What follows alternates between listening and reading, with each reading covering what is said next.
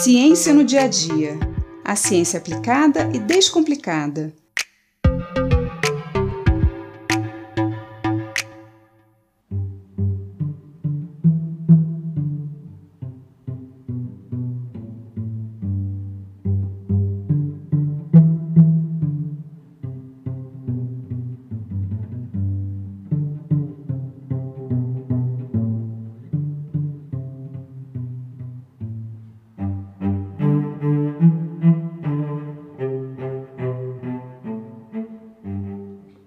Quem nunca fez um desejo para uma estrela cadente? Desde o início das civilizações humanas, nós somos encantados pelos astros. E daí criamos as mais incríveis histórias e lendas sobre o Sol, a Lua, as estrelas, os planetas.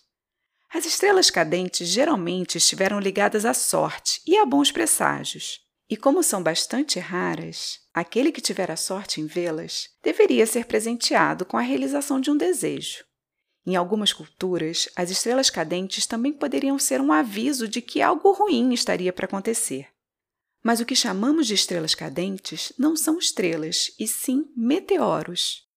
No nosso sistema solar, temos, além dos oito planetas, vários outros astros menores, como cometas e asteroides, que giram em torno do Sol com caminhos ou órbitas bem específicas.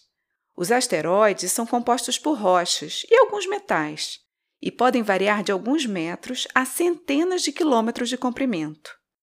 Alguns asteroides podem se chocar uns com os outros ou até com alguns cometas e liberar pequenos fragmentos de rochas que nós chamamos de meteoroides. Quando esses meteoroides entram na atmosfera, eles encontram uma barreira de alta pressão gerada pelos gases que compõem a atmosfera. A diferença de pressão entre a atmosfera e o vácuo fora dela faz com que o ar entre com muita pressão pelos poros desses meteoroides, causando uma grande explosão. E nessa explosão, o meteoroide é quebrado em pedaços menores, incandescentes, ou seja, em chamas. E essa bola de fogo que se forma ao entrar na atmosfera deixa então um rastro de luz no céu que nós chamamos de estrela cadente. Nesse momento em que os meteoroides entram na atmosfera e sofrem essa combustão, nós os chamamos de meteoros. A nossa atmosfera funciona então como um grande escudo, nos protegendo dos meteoroides que vêm em nossa direção, tanto quebrando-os em fragmentos menores, quanto desintegrando-os completamente. E aqueles meteoros que conseguem atravessar a atmosfera e chegar à superfície da Terra, nós chamamos de meteoritos. Os meteoros são muitas vezes confundidos com cometas por causa desse rastro de luz que eles deixam no céu, mas são bem diferentes. Os meteoros, assim como os meteoroides e os asteroides, são feitos de rochas, enquanto que os cometas são compostos basicamente por gelo, embora também tenham fragmentos de rochas e poeira no seu interior. Os cometas possuem órbitas elípticas, bem alongadas em torno do Sol. E isso quer dizer que em alguns momentos eles ficam mais próximos do Sol, enquanto que em outros eles estão bem mais afastados. E a forma alongada do cometa, que às vezes é possível visualizar até olho nu, é o resultado da vaporização do gelo quando os cometas se aproximam do Sol. Por causa das altas temperaturas do Sol, o gelo se transforma em vapor, formando uma espécie de nuvem ao redor do núcleo do cometa. E a ação dos ventos solares sobre esse vapor gera então o que chamamos de cauda do cometa. Os cometas são mais raros de se ver, mas quando estão visíveis é possível apreciá-los por vários dias.